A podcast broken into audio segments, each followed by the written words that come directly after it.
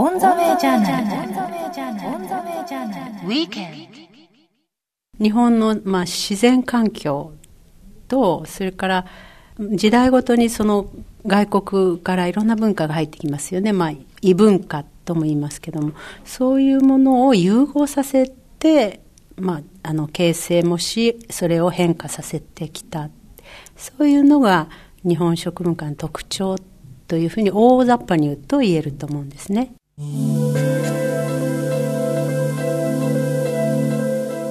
日本の食文化の特徴を語るのは東京家政学院大学名誉教授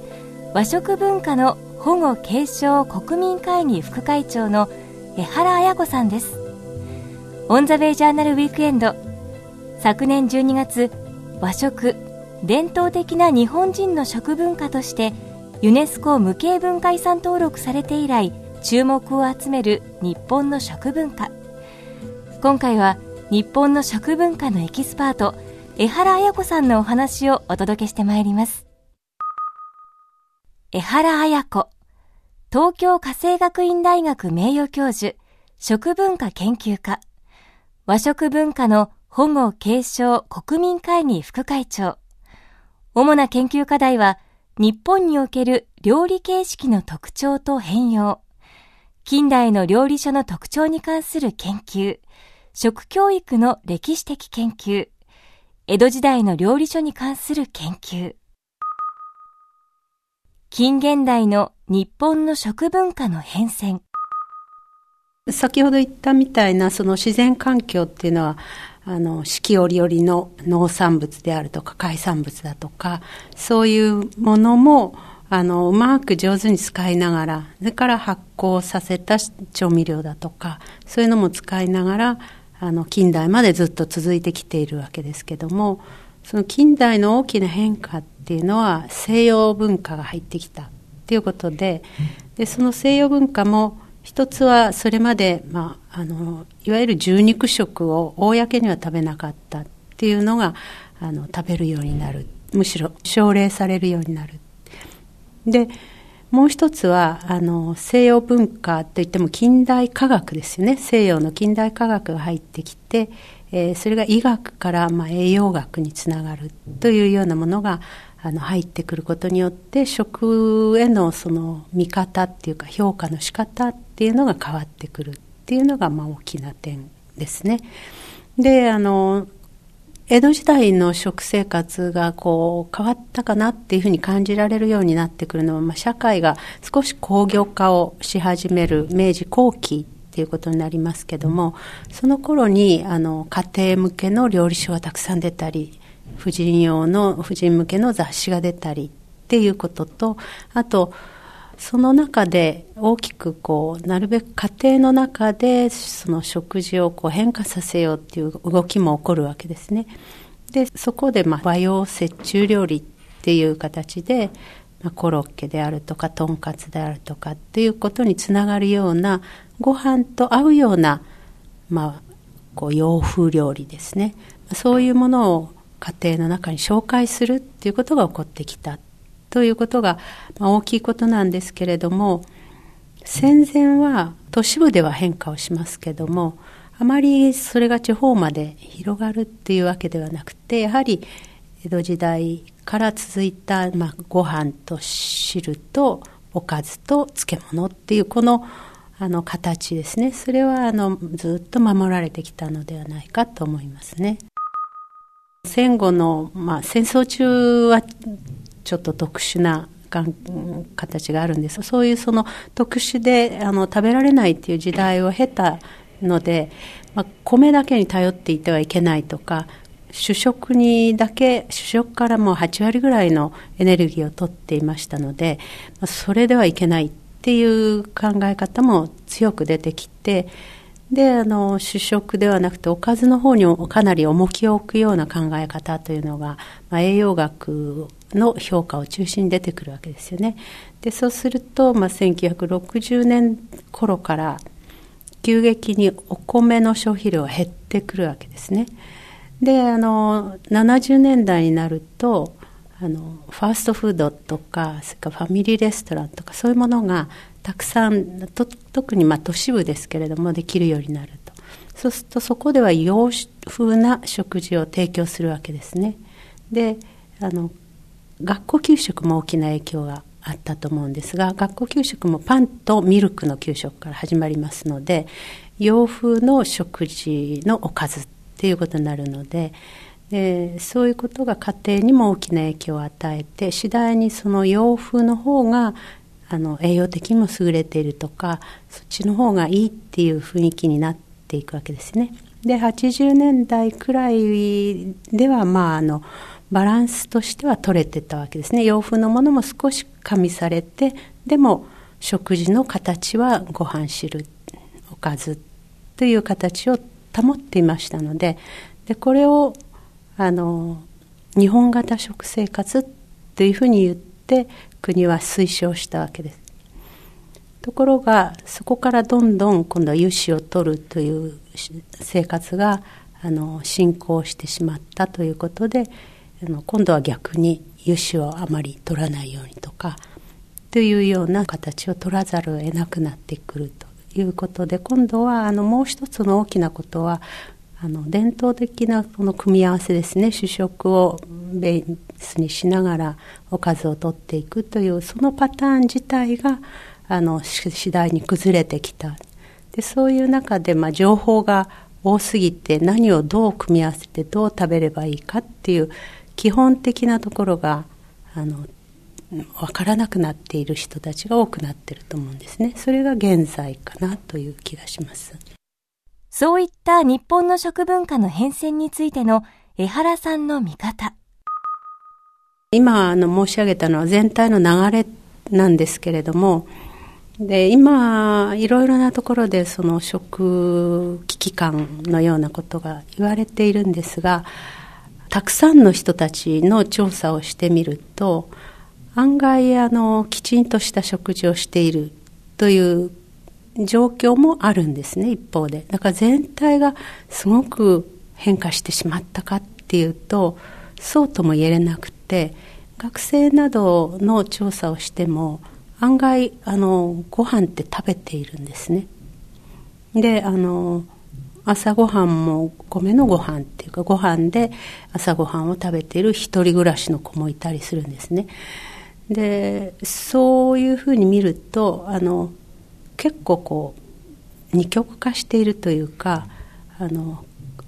格差があると思うんですよね。だから非常にこう分からなくてひどい状況に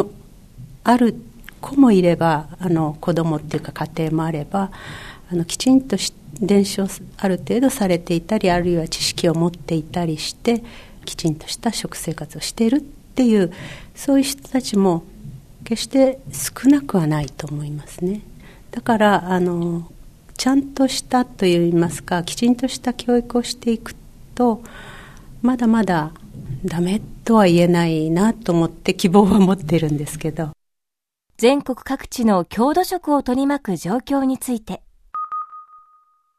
各地域で草の根的なあの運動をしていたりして伝えようというグループがいくつもあるんですけど高齢化してるっていう点がすごくあの問題はあるかなと思うんですね。だからそれをその若い人たちにどうつなげていくかつなげられるのかっていうためには若い人たちに魅力がないと伝わらないわけですね。だからそのためのあのこうつながりっていうか自分たちの郷土のものがどれだけ価値のあるものかっていうことを学ぶ機会をどう作るかっていうのが、まあ、多分今後大きな課題みたいなことになるんじゃないかと思うのとあと小さい時からその味に慣れている慣れていくと愛着も出てくるっていうことだと思うので突然だいぶ経ってから「はいこれは郷土で大事です」って言ってもそれは無理かなと思いますね。昨年12月には和食伝統的な日本人の食文化がユネスコ無形文化遺産登録されました。もう一度その自然とこうつながりながら自然を尊重しながら積み上げてきた日本の食の文化っていうものを知ってもらう機会にはなると思うんですね。でこういうふうに全体にこうあの決まっていくことによって各地域でいろんな動きがあの出てくると思うんですよね。だからそういう中で、まあ、今まで無関心だった方が関心を持って関心を持ってばそのその素晴らしさだとかえプラスの面であるとかこれから継承していきたいって思うきっかけにはなると思います。私学生にこの和食に関して最後の時の授業であの説明をしたんですけれどもあの和食っていうとなんとなくこうまあご飯と汁とかいろんなイメージがありますけどお蕎麦であるとか、まあ、そういうイメージだけをその料理そのもののイメージは持っているけれどもそこの背景にある人間のあの日本人の思いであるとかから日本のその自然の環境であるとかそういうものがどんなものだったかっていうことに関心がなかったと感想に書くんですけれどもでそれをその今回あの和食のあの無形文化遺産に登録されたのは料理そのものではなくてあの自然を尊重した精神というか日本人の精神に基づいて出来上がったあの日本の食文化ということなのでそれを一緒にですね、まあ、和食っていうのは具現化されたものですけれどもあの一緒に伝えるっていう、まあ、あのそういうことができればもっとその誇りを持ってこれから次の世代に伝えるっていうことものエネルギーにもなるんじゃないかと思いますし本当に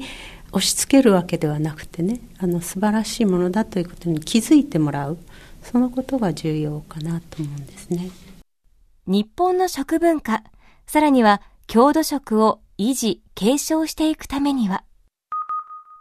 一つはやはり子どもの時に食習慣をきちんとつけるっていうことだと思うんですね子どもの時にそのだしの味を覚えるとかそれから調味料の味を覚えるとか、食材の感触を覚えるとか、まあ、和食っていうものの味を覚えるとかっていうことをしかも積み重ねていかないと1回だけでは習慣にならないわけですよね。そのことの大事さっていうのは、まあ、親がやはり認識をしないといけない親になる手前の人たちにも伝えていかなきゃいけないと思うんですね。香りを持っているようなだしの味っていうようなのとか、まあ、その他のものもですけども香りと一緒にあの味わうっていうわけですのでそれってやはりこう後で誰かが教えないと伝わるものではないんですね。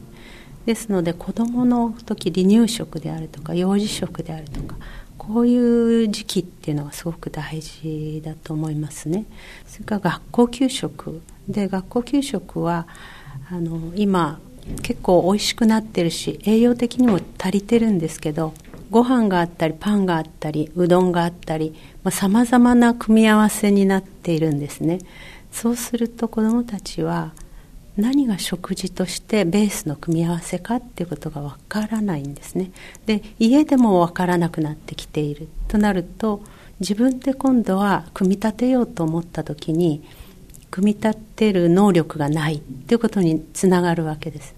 だからぜひそれはあのある同じようなパターン食事の伝統的ないい組み合わせがあるわけですのでその中でいくらでも変化をつけられるわけなのでまあ、学校給食はぜひそういう形が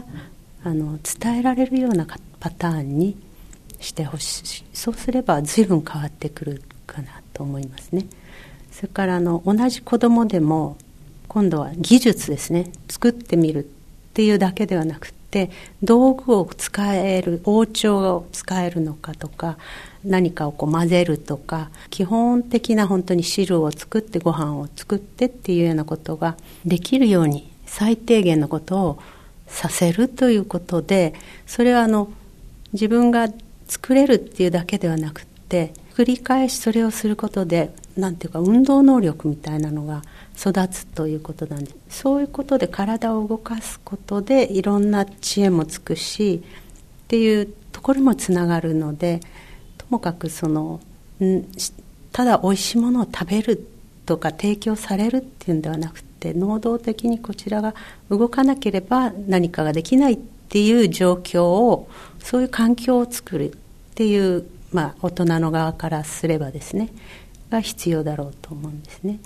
まあ、それをその親もそうですけど親になる予備軍ですよね。高校生だとか大学生ですよね。そういう人たちに知ってもらうっていうことと同時に日本の先ほど言った背景魅力がを伝えないとねばならぬで伝えたるんではあの定着をしないと思うんですけれども。それから高齢者が自分でっていうのはなんか高齢者の方私も高齢者の一人ですけどもみんな新しいもので自分たちは古いからというふうにして黙ってしまうっていうことが多いかもしれないんですけど今でないと伝えられないものはいくつもあると思うんですよ。だからそれを孫だに子供でも近所の人でも伝える方がいいのだっていうふうに思ってもらいたいな。って思うんですね。そうすると多少ではでもあっても伝わるものがあるかもしれないと思いますけれど。オンザウェイジャーナルウィークエンドオンザウェイジャーナルウィークエンド日本の食文化のエキスパート江原絢子さんのお話をお届けしています。日本の食文化さらには郷土食の維持継承に日々力を尽くす江原さん。その実現に向けてこれからのアクションは？まあ、あの和食会議を通してですけどもあのネットワーク作りというのが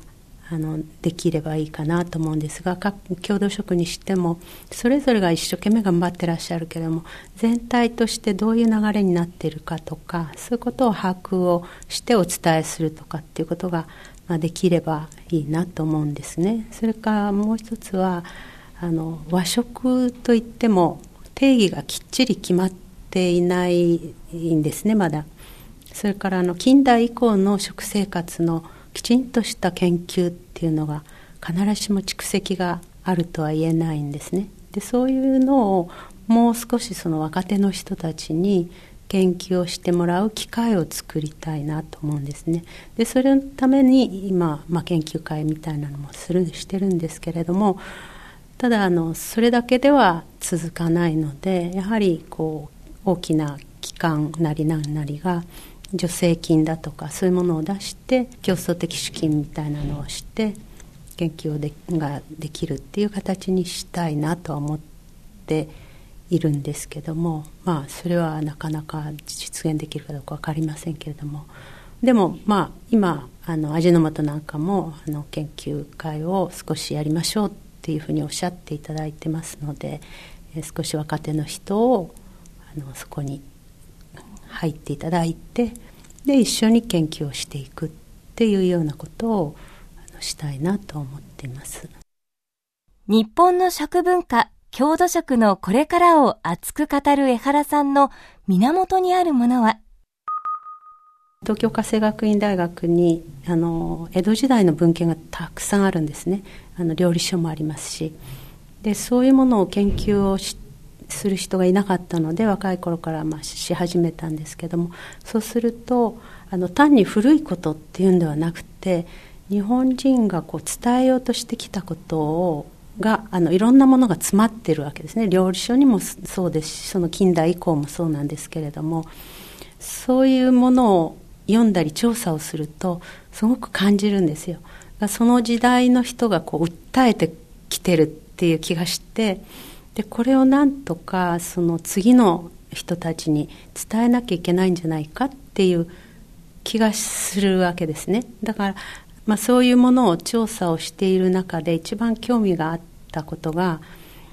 次世代っていうか、まあ、次の人たちにどんな方法で何を伝えようとしているかっていうのが一番興味があったんですね。でそれをやっていくうちに最初は江戸時代だったんですけどだんだん近代になったり現代になったりしてつながってますので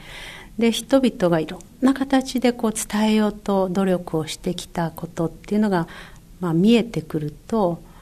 あのその中でこう近代の例えば現在やっている学校教育ですとか現在のまあ学校給食でとか人々の食生活の中ですごく重要なことなのに忘れられていることがたくさんあるなっていうふうに気づかされるわけですね。それはまあ過去の人が語ってくれている感じがするんですね。だからそれをぜひ伝えたいというのが私の強いこうエネルギーになっているのかもしれないですね。だから私はここで終わりなんだけれどもやっぱりそれを後ろにいる人たちの声っていうのをね次にやっぱ伝えていく使命があるんじゃないかってていうところが一番大きいかなと思うんです。私たちが受け継いできたものを確かに次世代に伝える。江原先生を動かすその源にあるものは私たち誰もが担っていかなければならないことでもあります。オンザウェイジャーナルウィークエンド。東京家政学院大学名誉教授。和食文化の保護継承国民会議副会長日本の食文化のエキスパート江原絢子さんのお話をお届けしてまいりました。もう私の年齢ですとできるだけ若い人若い人っていうことであのいろんな方をこう呼び込んであの声をかけて一緒にやらないっていう感じで本を書く時もできるだけ若い人を加えて本を書く。次に伝たいんですねそれでその人がまたその次に多分伝えてくれるだろうという期待を持ってそうしないと文化は伝わっていかないと思うので、まあ、そういう形をとっているということですね。